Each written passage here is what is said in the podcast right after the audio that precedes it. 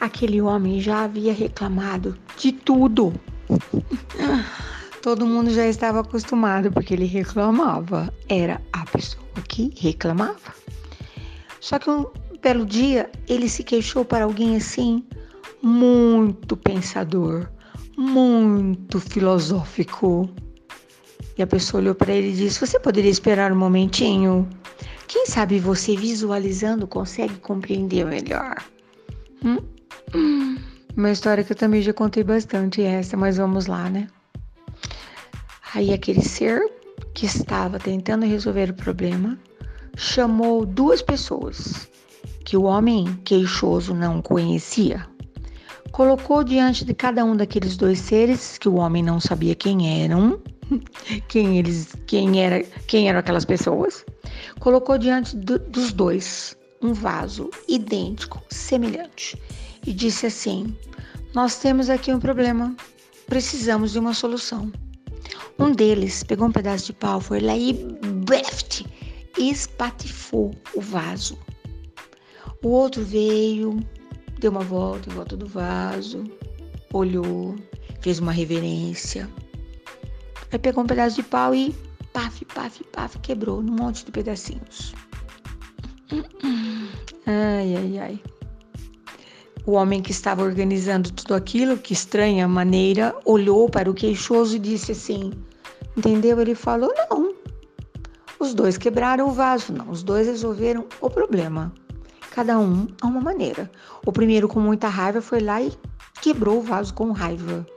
O outro não. Foi lá e apenas quebrou o vaso, porque o vaso era o problema e precisava ser resolvido. Ele falou: oh. Isso quer dizer que não importa o que te aconteça, importa muito o que você faz com aquilo que te acontece, entendeu? Ai, ai.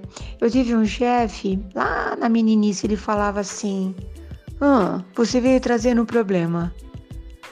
Problemas eu tenho de monte. Você trouxe a solução? Hum.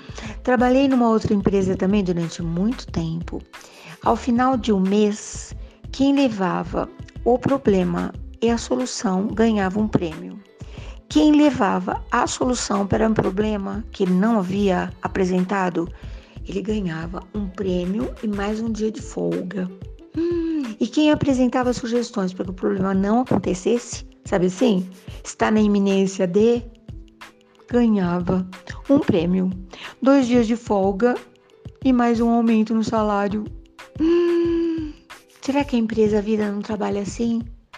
Meu amigo, minha amiga, qual é o teu problema? Olha para ele e fala: problema que estou eu. Vou avaliar, vou pesquisar, vou te olhar de cima para baixo, de baixo para cima, de trás para frente, de frente para trás, de dentro para fora, de fora para dentro, mas eu vou solucioná-lo, né? Mesmo que eu tenha que fazer parte do pessoal do Kumon, lembra? A escola de de matemática. É, essa semana eu tive vários problemas, vários, vários, vários. Sabe aqueles cabulosos mesmo? Quase chegaram a tirar meu sono. Eu falei, não. Ah, ah. Aqui moram as soluções. Não vou levar para ninguém esse negócio.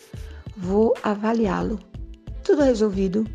E se meu avô estivesse aqui, sabe o que ele diria? Ô oh, ser inteligente.